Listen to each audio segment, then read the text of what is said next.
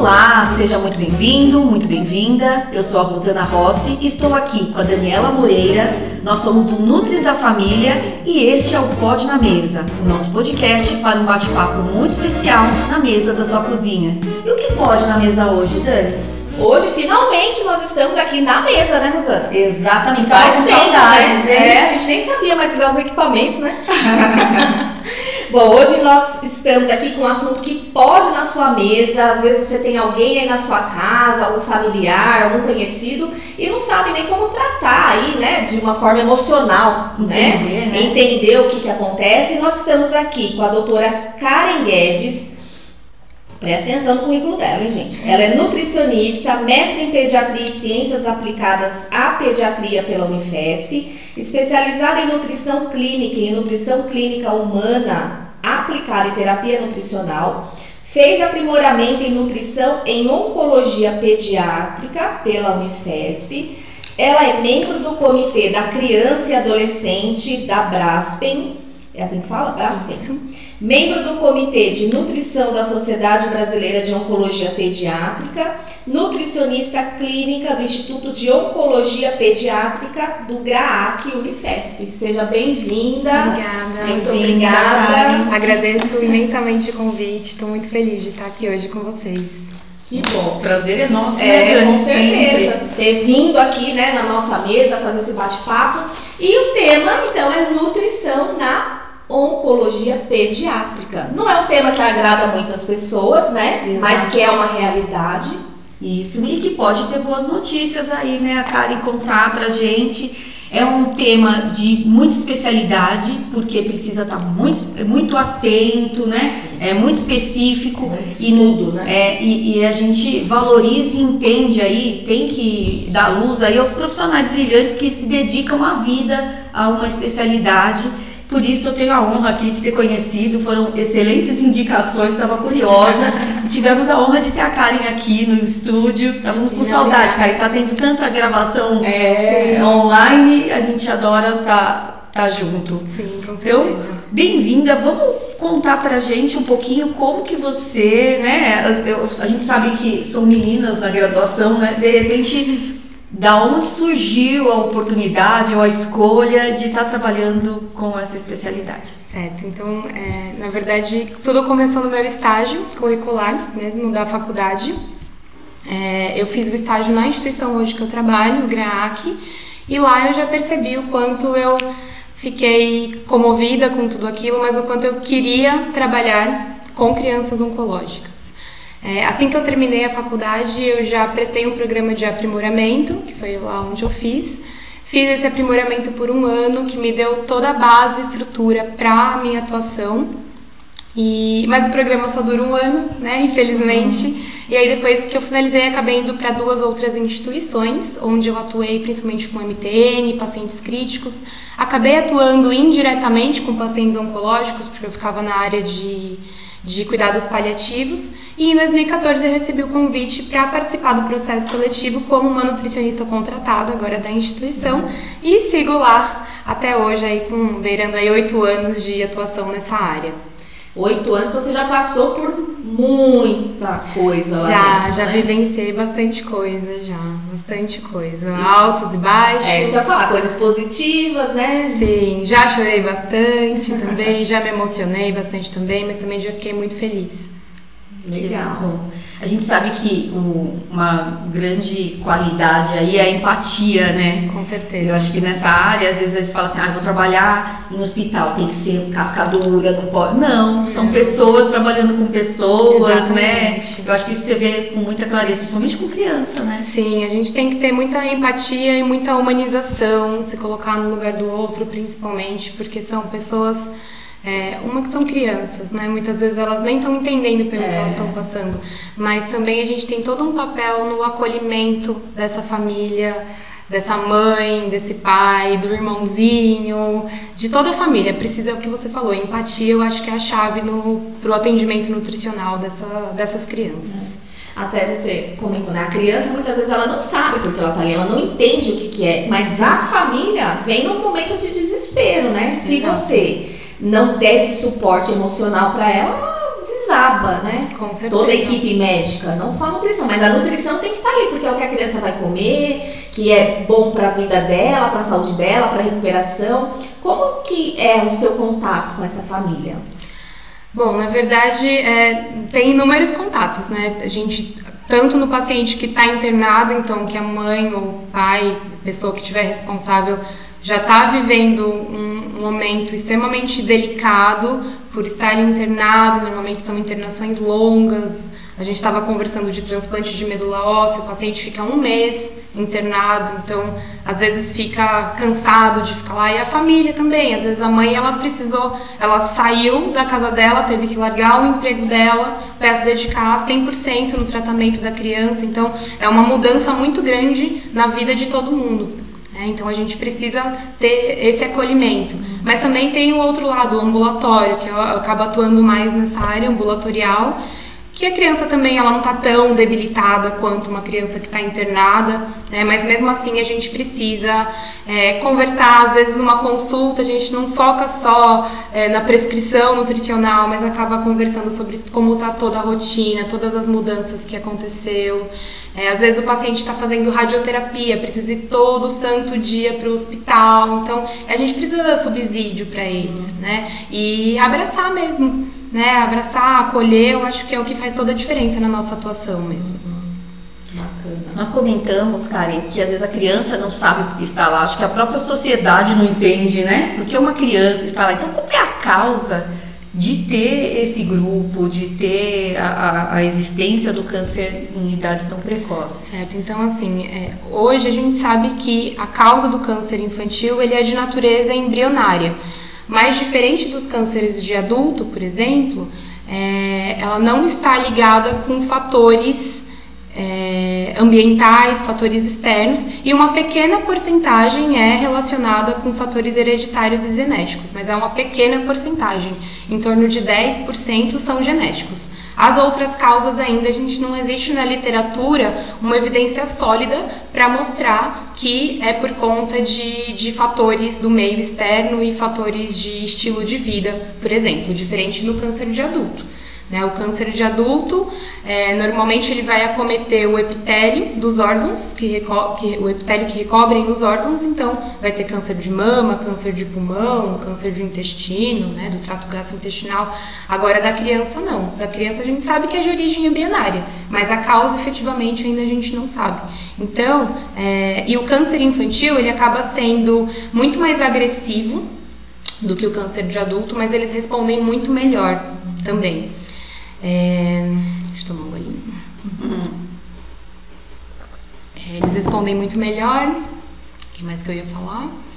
E respondendo melhor, então, você quer dizer que tem mais cura? Como isso, que é isso exatamente. É, exatamente. É, o que eu ia falar é que o câncer infantil ele não, é, não dá pra gente prevenir. Tá. Diferente do câncer de adulto. É claro que existem inúmeros outros fatores, principalmente fatores hereditários. Uhum. Mas o câncer infantil não dá pra gente prevenir. Por exemplo, o câncer de adulto, se a pessoa se evitar fumar, o tabagismo, evitar é, álcool, álcool, exposição solar, não passar protetor solar, até exposição à radiação, dependendo do, de onde aquele aquela pessoa trabalha, ar, né? né? Não comer ultraprocessado. Isso, era o que eu ia falar agora, da alimentação. A importância que a alimentação tem, tanto na prevenção para diversos tipos de cânceres, isso a gente já está muito mais do que consolidado é, na literatura, sim. mas também o como uma alimentação inadequada também pode aumentar o risco de você desenvolver um câncer na idade adulta. Uhum. É, mas a gente está falando bastante aqui de câncer, a mortalidade, é, é, o câncer infantil acaba sendo hoje a primeira causa de morte por doença na população é, infanto-juvenil. Mas hoje é, as, as taxas de cura então, com o aprimoramento do, dos tratamentos, o aperfeiçoamento das técnicas diagnósticas, a centralização desse tratamento em é, hospitais especializados, aumentaram hoje muito as chances de cura. Então, antes o paciente que tinha esse tipo de, de, de diagnóstico, ele já estava desenganado, já eram cuidados é. paliativos, mas hoje não. Hoje, cerca de 70% das crianças podem ser curadas, mais ou menos em torno de 84% delas sobrevivem de 5 anos ou mais. Né? Claro que essa porcentagem de taxa de cura vai depender de alguns fatores, como o tipo de tumor, é, o estadiamento, né? inúmeras outras coisas. Mas hoje o câncer ele é sim curável.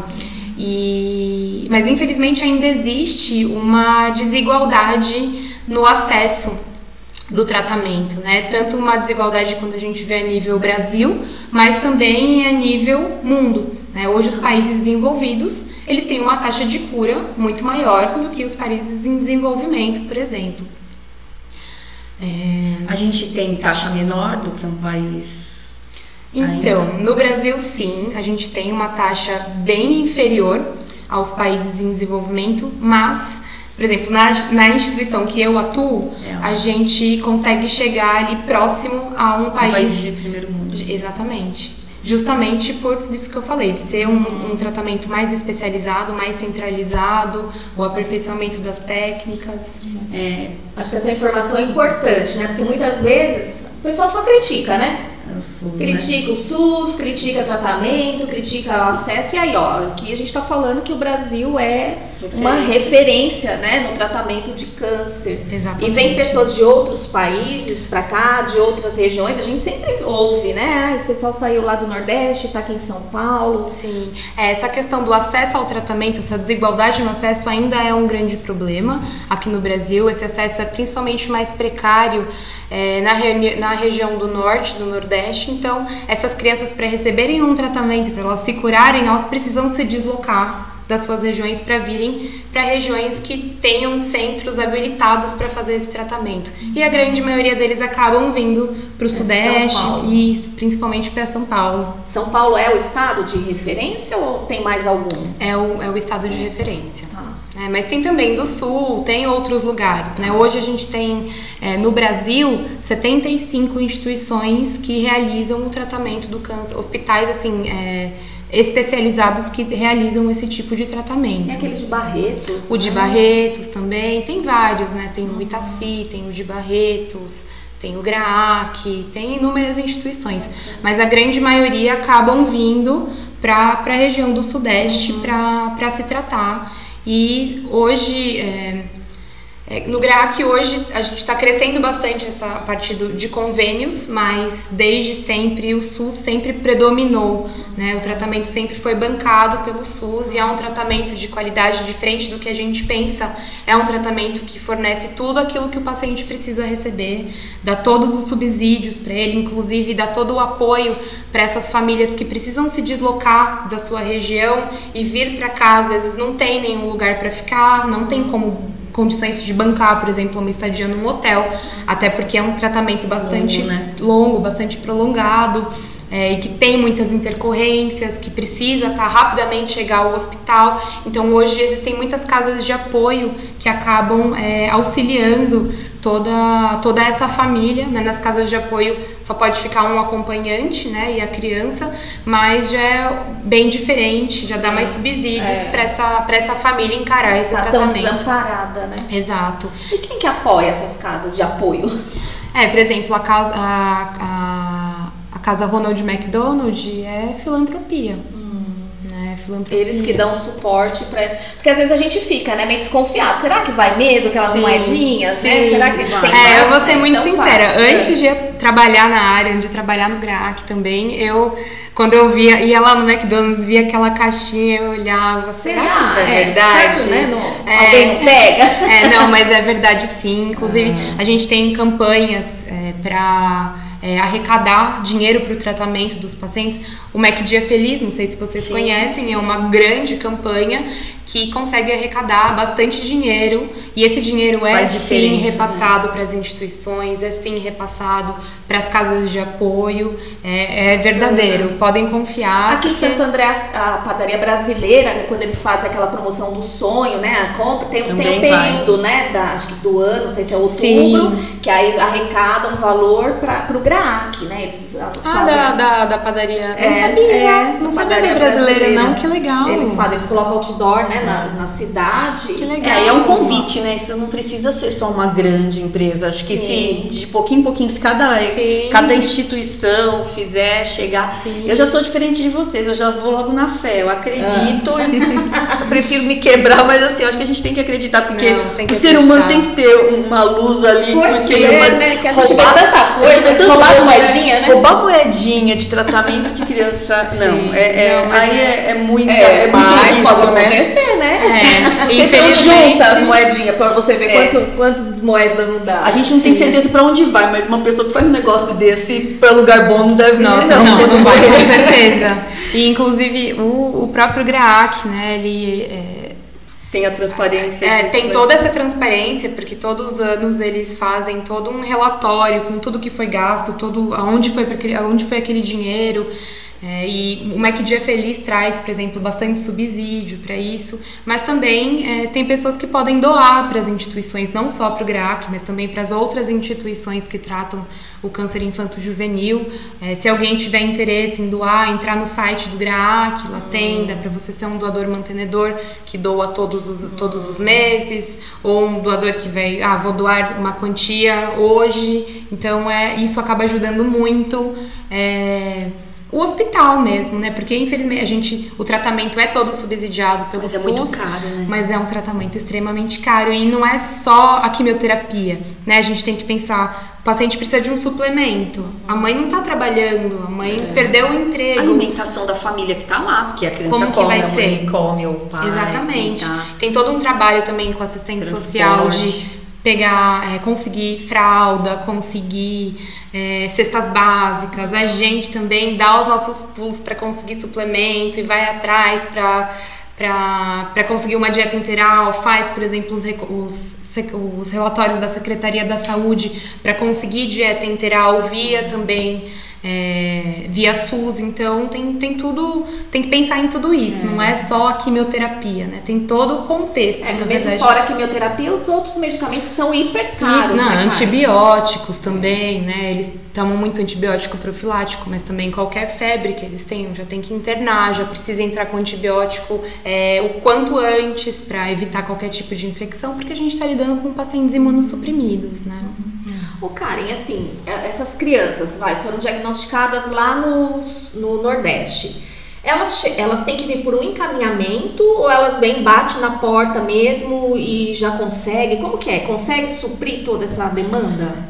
É, na verdade, assim, a maneira mais adequada, correta, seria é, é, o encaminhamento mesmo, vem de outro. Às vezes a criança está internada, vem já internada para continuar a internação lá mas normalmente é por encaminhamento. Mas existem muitos hospitais que são portas abertas, então a pessoa vai lá num desespero, é. né? De já aconteceu, já tive muitos pacientes que vieram com pegou a família toda com a cara e a coragem, vieram, foram lá no pronto atendimento e passaram como um caso novo. Mas normalmente que não dá nem para julgar, imagina o desespero é. dessa família. Né? Mas normalmente é por encaminhamento mesmo. Tá. Esse diagnóstico é feito em algum serviço e eles encaminham para o serviço especializado. E geralmente supre a necessidade, né? O SUS, ele acaba abraçando... Tem lista de espera ou não? Não. É, é que assim, a, a, minha realidade talvez tá. seja um pouco diferente das de outros hospitais. Uhum. Mas na instituição que eu atuo, não. Lá não tem fila de espera, não tem diferença, por exemplo, ah, esse é SUS, esse, é esse é convênio, é, é o mesmo tratamento. É, o GRAC ele supre o tratamento integral do paciente. Importante. Importante, né? Porque imagina o desespero da família e aí falar assim, não, não tem vaga aqui, como é que faz? Ou ficar na fila de espera, a criança pode né, vir até a óbito por falta de um tratamento. Sim, não, né? graças a Deus, fila de espera, acho que todo mundo já entende a, a gravidade né, dessa doença, então não tem fila de espera. Assim, o que pode ter às vezes é fila de espera para cirurgia, que Sim, normalmente eles. Isso, né? um transplante, mas. É, eu nunca, graças a Deus, eu nunca passei por uma situação onde a criança teve que ficar esperando, esperando e, e ficar num, num uma situação numa situação muito pior do que ela chegou. Falando em, em transplante, já que a gente tocou nesse assunto, eu acho que é importante falar da da gente ter que fazer um cadastro, porque quando precisa de um transplante é nesse banco de dados que, que vai buscar se tem alguém Exatamente. compatível. Tudo bem que o número. É, é muito difícil você ter essa compatibilidade, mas ela existe. Né? Ela existe, é pelo Redome, né? Você faz o cadastro no Redome e cadastra. E aí tem todos os procedimentos, né, para serem feitos. Feita uma entrevista e aí coleta realmente essa medula. É, e fica, aliás, faz todos os exames para ver a compatibilidade com essa medula e quando acha o doador, ele ele cruza. Ele, ele vem até o GRAAC, vem até, vai até a instituição e coleta a medula. Mas é o que você falou, às vezes não é porque é da família que vai ser compatível. Uhum. Já aconteceu, às vezes pode ser cordão umbilical, às vezes pode vir, uma vez veio uma medula dos Estados Unidos. Então, por isso que é importante mesmo todo mundo se cadastrar, porque você pode ser a, a cura de alguém. Né? Você pode, a sua medula pode curar a vida de uma criança. E para quem doa tranquilo? Como você sabe dizer como que é? Olha, quando vai doar, depois que faz todos os procedimentos, exames, compatibilidade, tudo mais, a pessoa interna é, 24 a 48 horas normalmente. É um procedimento tranquilo, é, mas é feito em centro cirúrgico, né, com a pessoa anestesiada, né, até porque é um pouco desconfortável para coletar essa é. medula e o que a gente puder fazer para esse doador ficar Fica mais, mais confortável, confortável né? a gente sempre vai fazer. Mas é tranquilo, assim, é uma internação de 24, no máximo 48 horas, é um procedimento super tranquilo. E depois a, a infusão da medula é como se fosse uma infusão uma de um soro, é, exatamente. Então é tranquilo, né? Muita gente tem medo, tem é. receio. A gente vai deixar o link para né? cadastro aqui, Sim, né? A gente pode. E aí, quem assistir, vai lá na, no, na descrição Isso. e cola lá no, na pesquisa, né? É muito importante mesmo, faz a diferença. Ô, Karen, assim, você tá falando dessas crianças que vêm e tal, mas como que é feito o diagnóstico delas? Ela já nasce? Ela daqui a uns anos ela adquire tem sintoma, tem, é. Sim, sim, era um outro ponto muito importante para a gente conversar hoje. É porque, como a gente não sabe a causa do câncer infanto-juvenil, é, ele não é, é, não dá pra gente prevenir o câncer infanto-juvenil, diferente do adulto, né, que é outra história. Então, o que aumenta as chances de cura dessa criança é o diagnóstico precoce. Então, quanto antes esse diagnóstico for feito, antes, é, o quanto antes começa o tratamento e maior é a chance de cura dessa criança. É, mas o câncer infanto-juvenil existem inúmeros tipos deles, né? Tipos e subtipos, então são diversos sintomas que o paciente pode apresentar. É, e que nem sempre vai ser câncer, tá? Mas. É, senão vai todo mundo ficar desesperado aí. Isso, é, não é, bem não, assim. é mas, mas pode ser. Tá? Normalmente, é, os sintomas são palidez, hematomas, é, febre, sudorese noturna, é, por exemplo, retinoblastoma, que é o câncer na retina.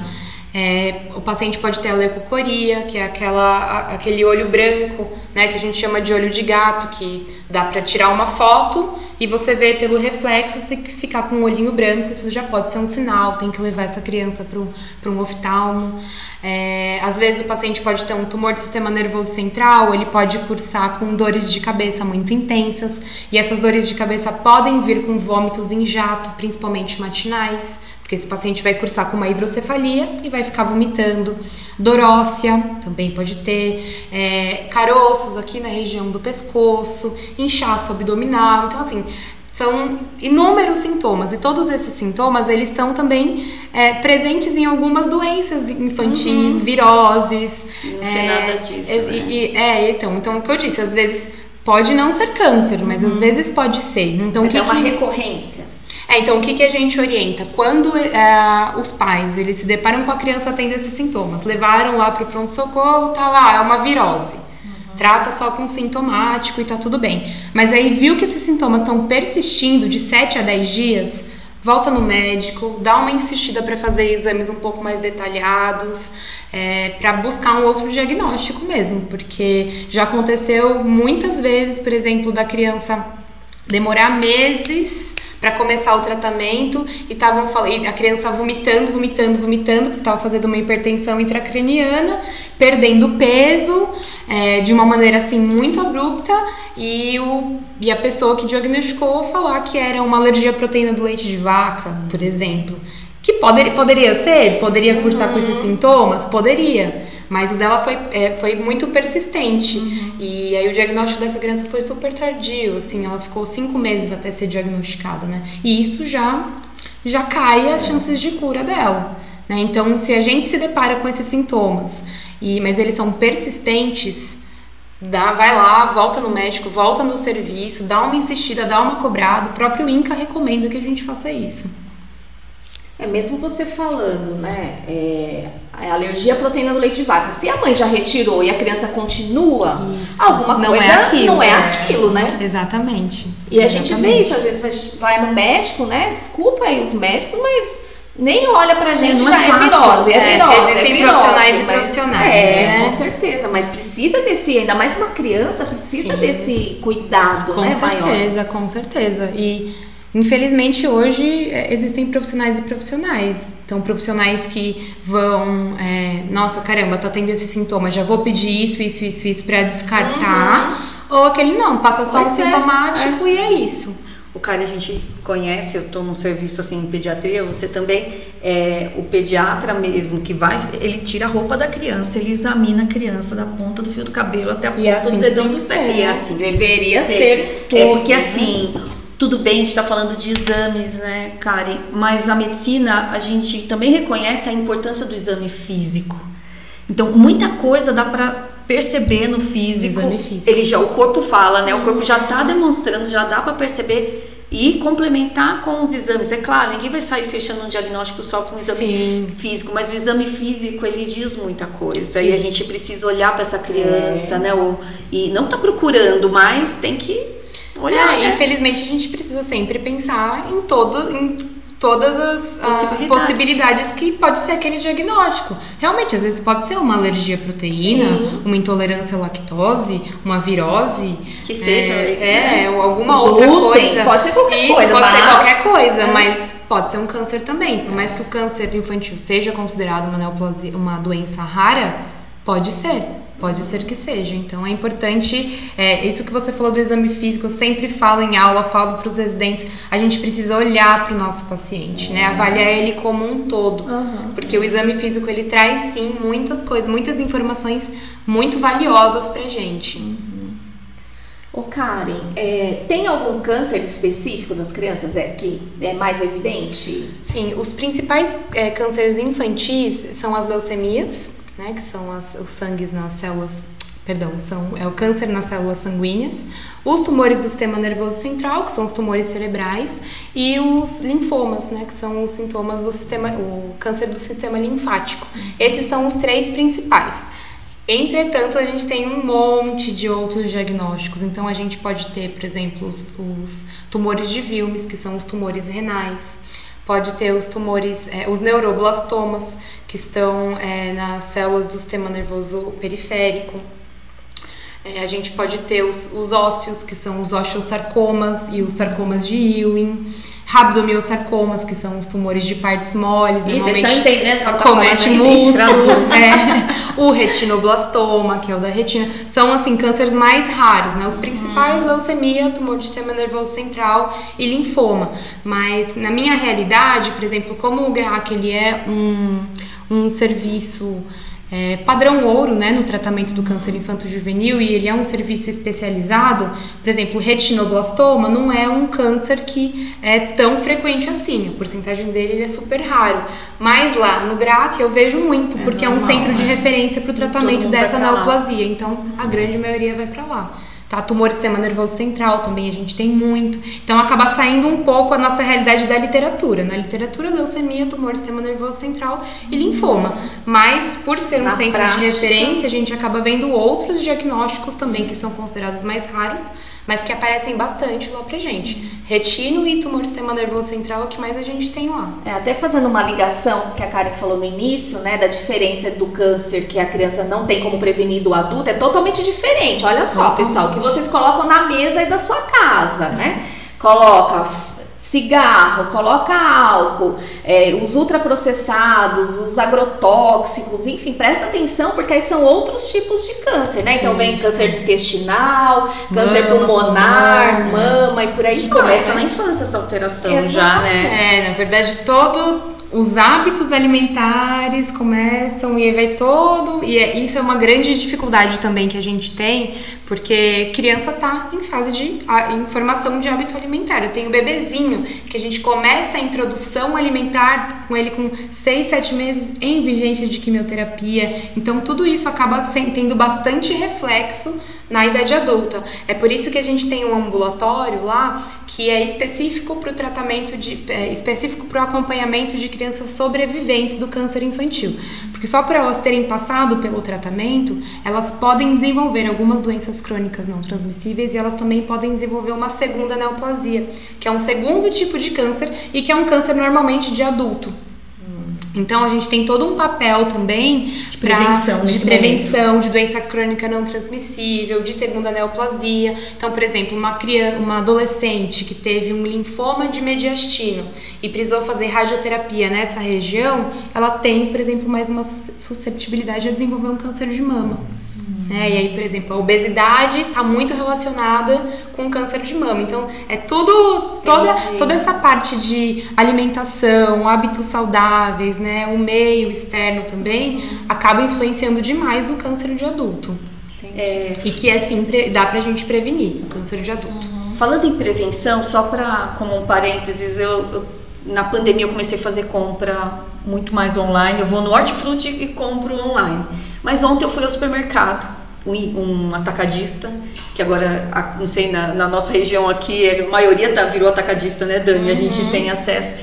E aí eu voltei conversando em casa, assim, é impressionante, e a gente vê na nutrição esse estudo, a influência do ambiente. E eu precisava de poucas coisas, o que eu fiz? Eu fui andando em e fiz um zigue-zague, sabe? E aí você para para pensar, a gente que fica falando tanto, é assim, não é lugar de levar criança, nem muito de frequentar, se você for Só ver. Um pacotinho. A quantidade. Uhum. Se você olhar em proporção, deve chegar a 10% o lugar lá que tem Sim. alimento in natura. Tudo bem que dentro do supermercado a gente tem o processar, o minimamente processado, uhum. né? O, o grão de bico, o feijão, o arroz, né? O ingrediente culinário. Mas é, eu nunca quantifiquei, não sei se vocês sabem, a quantidade de, de marketing, de coisa assim. De, não, é surreal. É surreal. É. E aí você vê a criança naquele ambiente pegando, carregando as coisas, escolhendo ali. Então isso me assusta muito, porque é uma briga. Sim. Então, é, para quem está nos ouvindo, o ambiente que você vai fazer a compra influencia muito. Então, vai na feira, né? Vai na feira com a criança. Vai na feira. Sacolão, sacolão. A gente precisa é, trazer a criança. É, é uma fala muito desleal. Então, Sim. a criança não andando naquele carrinho de supermercado, Nossa, com aquele corredor é. de suco de caixinha, corredor de salgadinho, corredor de biscoito recheado.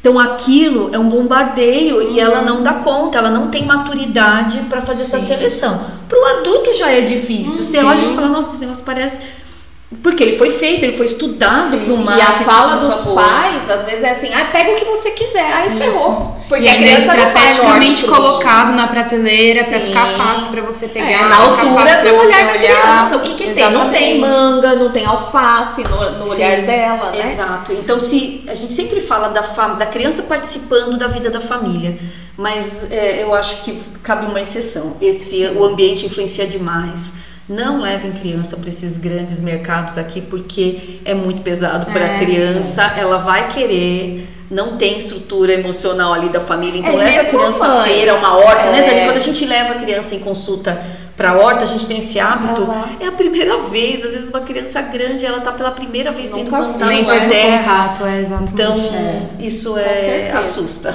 É até a semana retrasada eu, eu tive que comprar para fazer uma aula um bolinho vou falar a marca, mas estava assim, tem um avatar bonitinho, sem glúten, sem lactose e turma da nutrição. Aí me chamou a atenção, falei, por que, que é da turma da nutrição? Falei, será que fizeram algo bacana, né? Na hora que eu olhei a lista de ingredientes era imensa. Então, gente, na hora que vocês verem lá atrás, ingredientes, dois pontos, tem uma lista imensa, você começa a ler lá, tem açúcar, tem farinha, daqui a pouco uns nomes que ninguém entende. Isso não é mais saudável. Não é da turma da nutrição. Não, não é, é, da turma da nutrição, sabe? Eu tô pra falar lá com, com a empresa, é, porque isso tá errado. Sim. Então, assim, a gente tá falando da criança que ela não tem maturidade, mas a mãe também não tem.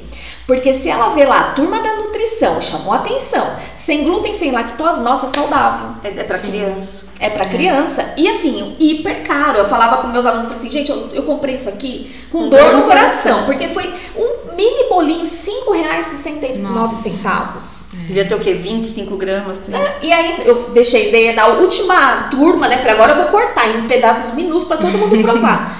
o e o gosto era bom? Nada, horrível e artificial, sabe? Assim, então, eles vêm com essa com esse apelo emocional Sim. de que é saudável. E agora a turminha da nutrição ali, gente, ó, passou. É, é, que era a turma da nutrição só porque era sem lactose, sem glúten, então, que as pessoas é, associam isso como é. saudável, mas isso não é saudável, isso. né? Isso são restrições, então, claro, quando existe uma doença, uma necessidade de uma restrição. Mas o marketing é se apropriou disso para Com certeza. E aí uma mãe que vai comprar esses bolinhos achando que é saudável, ela já começa a colocar a criança numa fila lá na frente e ninguém sabe do que, que pode ser um candidato a ter câncer. Infelizmente Sim. é essa a realidade. É, porque com certeza essa criança vai pode ser obesa, e a obesidade ela está relacionada com diversos tipos de cânceres, uhum. né? É, e também toda essa formação de hábitos. Se a criança já começa. Paladar, né? É, até essas coisas desde a infância, ela é. vai preferir mais coisas industrializadas, doce. vai preferir o doce, o paladar dela vai pedir essas coisas. Ela não vai ter acesso a uma fruta, uma verdura, uma verdura, um legumes. E que hoje, né, a gente. Ai, não, mas eu não tenho dinheiro para fazer uma alimentação saudável. Ah. Mas se você for, por exemplo, na feira, você vai na, na Xepa, você é. consegue com 10 reais pegar pelo menos uns três pacotes uhum. de, de, de algum legumes que dá para você fazer alguma preparação. Eu acho que na verdade o que precisa é educação nutricional. É. Né? Não só com a criança, mas também com toda a família, trabalhar tudo isso. E hoje não é a realidade quando você vai no mercado, é, é tudo muito, é tudo muito marketing para você comprar essas uhum. coisas, né? E é refrigerante, é refrigerante na mamadeira. Ah, não sei se você já vivenciaram isso, dói. Dói na alma. É, e, e na criança com câncer é muito difícil isso, porque o próprio tratamento ele já vai fazer com que essa criança crie já uma seletividade, já tenha mais aversão alimentar. Ela normalmente vai evitar, ela vai recusar os alimentos que antes ela gostava. E preferir outros alimentos, às vezes ela pode ter alteração de paladar e ela vai buscar esses industrializados para sentir esse gosto que ela não está sentindo. Então, é, uma, é um grande desafio, porque você é tem porque... que lidar com tudo isso, mas também trabalhar uma alimentação é. saudável e manter hábitos alimentares saudáveis para isso no futuro ter um reflexo mais positivo, uhum. né? E trabalhar essa relação com a comida também é. durante o tratamento, que às vezes a criança não quer comer, tipo, ela tá tendo sintomas da quimioterapia, não quer comer, a mãe vai lá e força e força. Aí, aí nossa, já vem toda uma uma versão, mas todo um contexto assim assim com a família Relação errado, com a é, é, com a família não, com a comida. comida é. Errado, né? E aí acaba a mãe, não, tem que comer, tem que comer. Se você não comer, você vai passar sonda. Não é assim que Nossa, funciona. Eu, eu me arrepia né? essa é. história de ameaçar. É, assim. ameaça com a sonda. Aí tipo, na hora que tipo, vem, se a criança precisar mesmo da sonda, ela tem um treco, né? E é o que acontece. É sempre o que acontece. É a mãe trabalhar ou a família. Se você não comer, ó, você vai ficar igual aquela criança. Você vai ter que passar sonda. Você quer passar sonda? Ela vai passar sonda em você. Nossa. E aí a gente tenta, não, não é bem não, assim. A sonda é um bem. A sonda é um amigo no tratamento. É. Né? É, tem muitas crianças que, se não fosse a sonda, teriam morrido. De desnutrição mesmo. Porque os sintomas. É um tratamento muito intenso. Uhum. E é um tratamento que numa pessoa que está em um crescimento e desenvolvimento, que, que já tem uma demanda nutricional. É. Exatamente. E, e, você vê uma tendência assim, igual você foi falando, é muito delicado, porque fazer educação nutricional, a, a família vai querer dar o que a criança quer, não é? Sim, é, e é isso, é, essa é o que a gente mais se depara. Só que que nem eu tive, eu acho que isso é muito individual e você precisa entender também como que a criança, o adolescente também é mais difícil lidar com essas coisas. Eu, recentemente, agora, essa semana, eu atendi um caso, era uma paciente que ela acabou de receber o diagnóstico, ela é uma menina de 13 anos, adolescente, e ela está em recusa. Ela não está aceitando esse diagnóstico. E aí o que acontece? Ela briga com os pais, passa em consulta, ela não olha para você, ela não colabora, recusa o atendimento psicológico. E aí a gente estava tentando é, fazer uma abordagem e a menina ficou uma semana sem comer. Sem comer, ela só ficou tomando água. Perdeu 5 quilos, assim, Nossa. em uma semana. E aí, qual é a abordagem que você vai ter? Antes a gente estava muito na abordagem, olha, você vai ter que passar sonda, assim não dá, você tem que se ajudar. Só que será que essa é a abordagem certa? E aí eu tive um outro tipo de abordagem com ela na, na, na última consulta. Na verdade, na penúltima, porque ela já voltou e eu vi que deu certo. Ai, que, que, foi, na verdade, é, trabalhar de uma forma diferente com ela, essa relação com a comida. Porque aí ela não queria comer e o pai ficava: Você vai comer, você vai comer, senão você vai ficar aqui internada. E é, às vezes a recusa alimentar no tratamento oncológico acaba sendo um sintoma psíquico. Porque é a única coisa que a criança, ou no tem caso o adolescente, ainda. tem controle. Isso eu não vou fazer. Agora, ah, eu preciso tomar esse remédio, preciso tomar essa quimioterapia não tem escolha, eu tenho que tomar. Mas o que entra e o que sai da minha boca é eu que vou escolher. Uhum. Então aí acaba tendo uma recusa. Então tem toda uma abordagem psicológica. E o que, que você fez? Também. Conta pra gente. E aí o que, que eu fiz? Eu fui trazendo ela como parte do, da decisão. E aí eu falei, primeira coisa, eu, ela topou um polivitamínico e mineral, né? Porque a digestão de micronutrientes estava nula. Então, uhum. pelo menos o xaropinho lá de polivitamínico e mineral, eu falei, olha, se você tomar XML, a gente já consegue suprir as suas necessidades de micronutrientes. Tudo bem? Você vai conseguir? Você acha que dá? Ah, não, tudo bem. Ok. Não respondia, né? Ela só respondia assim com, uhum. com a cabeça. E aí eu combinei dela fazer uma refeição por dia. Combinei que o pai e a mãe dela não iam ficar em cima dela, que ela ia é, fazer uma. que o, o que ela estava combinando comigo era uma refeição por dia. Que se ela quisesse comer outras coisas depois, ela poderia. E que ela poderia priorizar, sim, os alimentos preferidos dela. Que no caso ela queria comer é, um misto quente e tomar um pouco de refrigerante. Uhum. Quem sou eu para falar que não? Que você não vai naquele fazer momento. isso naquele momento, passando por quimioterapia, passando por um diagnóstico oncológico na adolescência. Tirado da, da vida social, é, né? Não, não tem vida social, seu cabelo cai, adolescente, adolescente imagem corporal né? é muito complicado. É, então, quem sou eu para falar que não? Mas aí o que, que eu fiz também? Só que assim, você também já é uma moça que entende que tomar refrigerante todos os dias não vai te fazer bem e não vai trazer os nutrientes que você precisa. Então vamos combinar que você vai tomar duas vezes na semana, entendeu? Então eu fui com outra uhum. outra abordagem, liberei os alimentos é, liberei, né? Quem sou eu para liberar? Mas eu falei que não teria problema ela comer os alimentos né? preferidos. É. Tudo, mas tudo com equilíbrio. É. E também acho que, é, por exemplo, ela queria comer esse pão com presunto e queijo. Presunto é embutido. Não é um alimento que a gente recomenda a ingestão, mas é o que eu falei. E se você colocar um ovo dentro desse pão, a gente já vai melhorar o aporte proteico, entendeu? Então, são essas estratégias assim que você tem, não tem uma, uma regra, não tem uma. É. É, é cada caso é um caso, é, o contexto também familiar é um caso. Então, e aí ela chegou na outra consulta, ela ganhou eu acho que foram mais de 2 quilos, assim, em uma semana. Ela estava fazendo duas refeições por dia, estava tomando polivitamínico, porque ela também não tomava de jeito nenhum suplemento, que ela não queria. Então eu falei, você não quer tomar? Tudo bem, você não vai tomar. Mas então vamos combinar assim, assim, assado, e deu certo. Tanto que ah, ela comeu um misto dela lá com, a, com o refrigerante, mas ela também comeu um macarrão com carne moída, entendeu? Já então, é um avanço. Já né? é um super oh. avanço. E você vê assim também no semblante do pai aquele desespero que ele é. tava antes, a criança não come, não come. Não, foi, foi diferente, foi mais leve. E a menina conversou comigo, a gente deu risada na consulta. Parecia outra, Deixar outra mais paciente. leve, né, Karen? E é o que a gente tem que fazer. É. Não pode impor nada. E eu acho que o que vai também ajudar na adesão é, claro, né, sempre que possível incluir o paciente na tomada de decisão, né? Claro que isso depende muito da faixa etária, uhum. mas deixar isso mais leve mesmo, né? Traçar outras estratégias com essa criança e explicar o porquê que você está fazendo tal coisa. Ó, isso daqui é. vai ser bom para isso.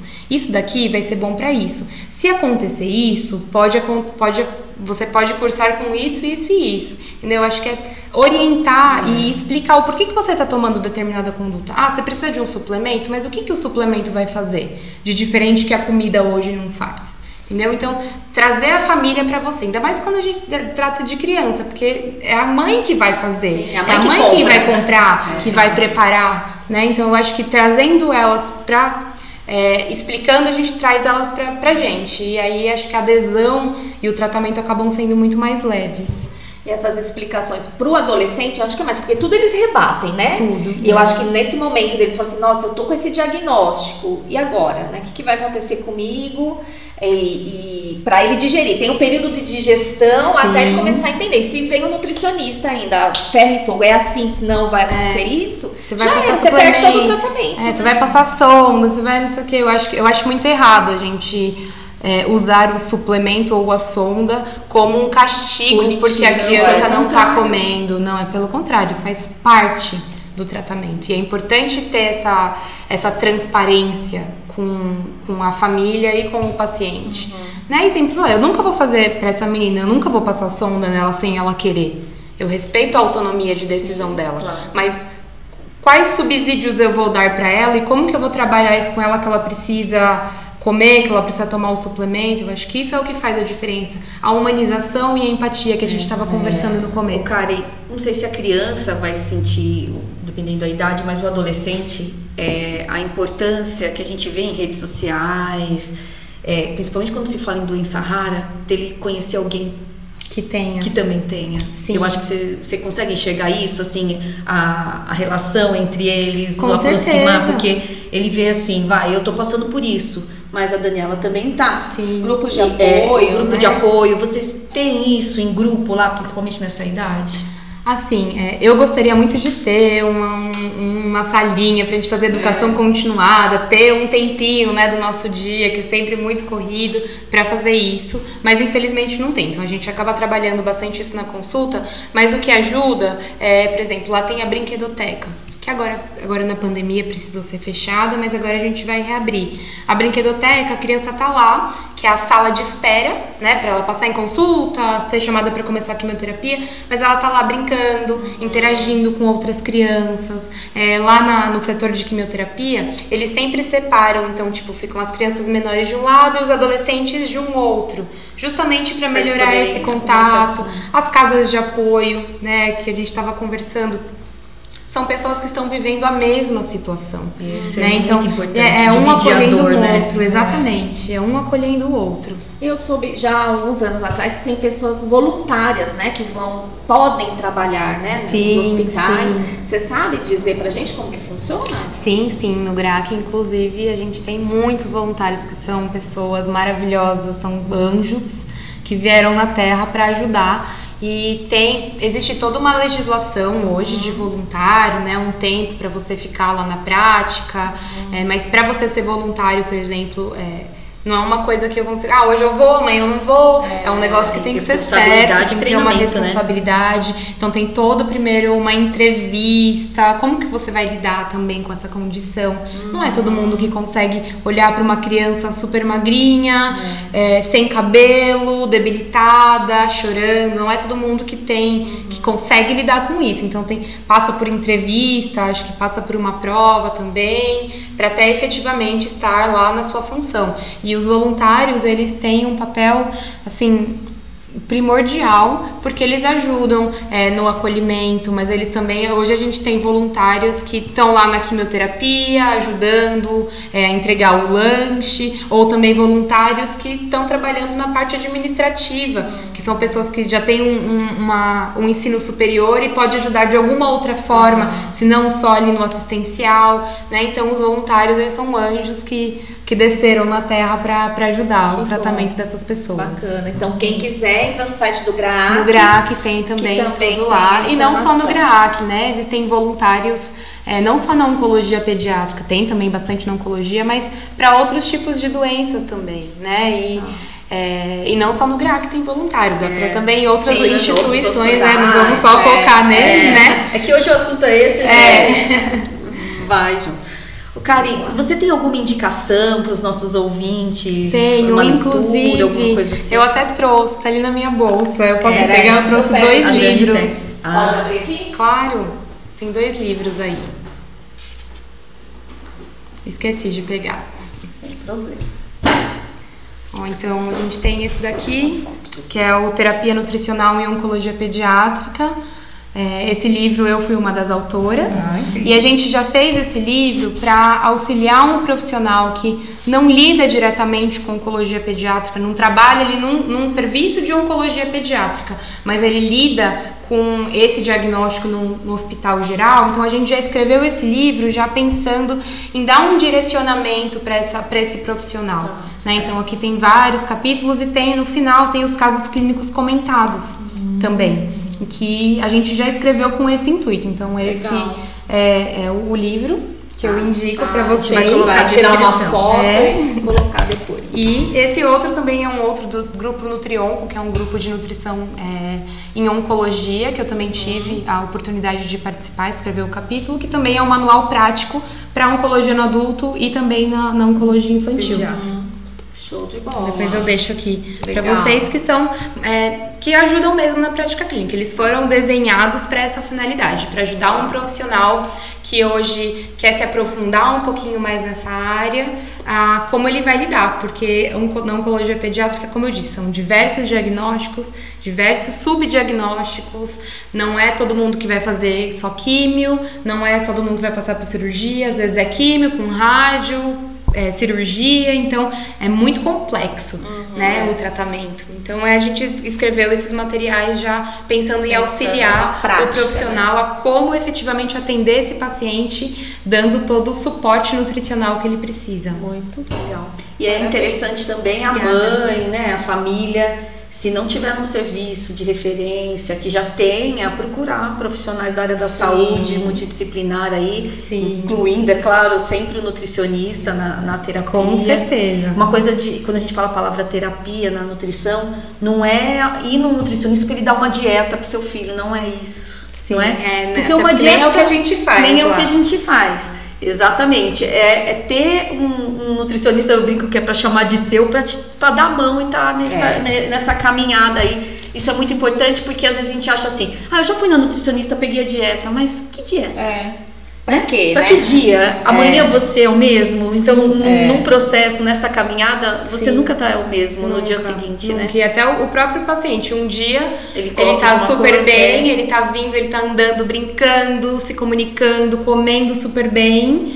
Aí ele fez a quimioterapia e dois, é. três dias depois ele já internou super mal, com alguma complicação, uhum. precisando ficar em jejum, precisando, por exemplo, de uma nutrição parenteral. É. Então, são os pacientes que. É, por isso que eu falo, né? Falo para os alunos também é, que estão fazendo a residência lá com a gente. Você nunca deve olhar o paciente numa foto daquele momento tem que, tem que olhar ele como um vídeo. Tudo é. que ele passou todo. E cada dia é um dia, como você tá E cada dia é um dia. Hoje ele tá com isso, com esse tipo de dieta, e à tarde, de repente, ele passou por um tratamento, é outra dieta, porque ele não tá mais recebendo, isso. Né, não tá aceitando. É. Então, o olhar do nutricionista, eu acho que é tão importante, né? É tão minucioso, deveria ser, né? Que muitas vezes a gente não, não encontra né, essas coisas aí. E aí o paciente acaba entrando no quadro de desnutrição né, muito severo, porque o nutricionista não está acompanhando. Então, Exato. os nossos alunos, nutricionistas que queiram trabalhar nessa área, gente, pega esse negócio, né? Muda. É, ou não, quem não quer trabalhar na área, uma das coisas que a gente fala é ter humildade e falar assim, olha, eu não atendo um, um pediatra, mas vou fazer o encaminhamento para um profissional sim, especialista. Sim. Porque assim, são muitas áreas, não dá para o um mesmo profissional atender tudo. Sim. É, e é muito complexo. É muito complexo. Às vezes é uma abordagem nutricional para um determinado tipo de câncer e às vezes a gente é outro. É, e o, o nosso principal objetivo é evitar a prevenir, né, principalmente os distúrbios nutricionais, que a gente, a gente vê muito paciente desnutrido, sim, é a grande, é a grande maioria, sim, com certeza. Mas às vezes o paciente pode ter uma sarcopenia uhum. e não estar desnutrido, mas ele já tem uma sarcopenia. Ele pode cursar como obesidade, por exemplo, pacientes que é, têm leucemia, eles no, no início do tratamento eles precisam tomar corticoide em altas doses. E a gente sabe todas as complicações que o corticoide em altas doses por um período prolongado Pode faz, fazer. por exemplo, na composição corporal. Esse paciente já vai ter um acúmulo maior de gordura e uma redução de massa muscular, problemas para incrementar cálcio, cálcio no osso. É. Então, também é, é, é uma abordagem específica para cada é. tipo de tumor. Né? Às vezes é um tumor do sistema nervoso central, esse paciente está disfágico. Disfágico a ponto de eu precisar já passar uma sonda, ou disfágico onde eu posso só fazer alterações de consistência, o uso de espessante. Então, é muito complexo. É, é muito complexo. E muito tem que ter bem. muito detalhe. É, então, buscar um especialista aí, né? E fechando esse bate-papo, sempre muito bom, pessoas que dedicam a vida, né? Assim, é muito uhum. bonito isso, muito prazer mesmo ter te conhecido. Prazer é. E a gente vai fechar aí com o nosso batata quente. Eu fiquei Sim. curiosa para esse batata quente. Eu acho que é o que você já passa é. na, sua, prática, né? Vários, várias batatas quentes. Começa você hoje, Dan.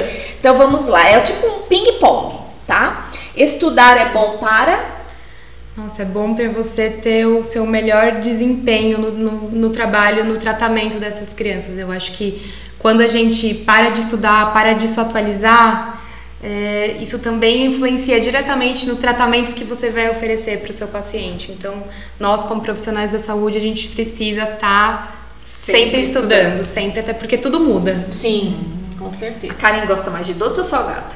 Nossa, eu sou mais do doce. eu gosto de tudo, adoro comida, mas eu sou mais do doce, sou mais formiguinha. Uma fruta. Uma fruta, maracujá. Adoro comer maracujá de colher. Sério? um prato que te remete à infância. Hoje é dia de visitar a mãe, vamos ver o que, que é. Nossa, é, eu, eu adoro arroz, feijão, salada de tomate com, com alface e o bife, o frango à milanesa que a minha mãe faz. Hum. Ah, se tiver um purezinho também. Fechou. Olha, qual é o nome da mãe? Ângela. Ângela, fica a dica aí. É. Daqui a pouco ela tá aí. Sim. Quem é a Karen na fila do pão? A Karen na fila do pão. Ah, a Karen é uma é uma mulher de 34 anos que ama muito o que faz, é, que ama gatos também. Tenho quatro gatinhos. Tô vendo aqui, ó. Quem é mãe é, de gato anda toda rabiscada. Ó, anda toda arranhada. É. Você também tem gatinho. É, então, gato é meu. Eu sou mãe de gato, mas eu sou uma pessoa muito comprometida com o que eu faço. Eu amo muito o que eu faço. Né? Isso faz toda hoje trabalhar com oncologia pediátrica faz toda a diferença na minha vida, é, tanto na profissional, mas também o modo como você vê as coisas é uhum. é diferente hoje para mim. É, bacana. Um pensamento. Hum, um pensamento. Deixa eu ver. Eu acho que. Nossa, deixa eu ver um pensamento. Hum a gente nunca constrói um, um, sonho sozinho, né? Acho que um sonho a gente constrói junto, junto com outras pessoas, junto com outras ideias. Uhum.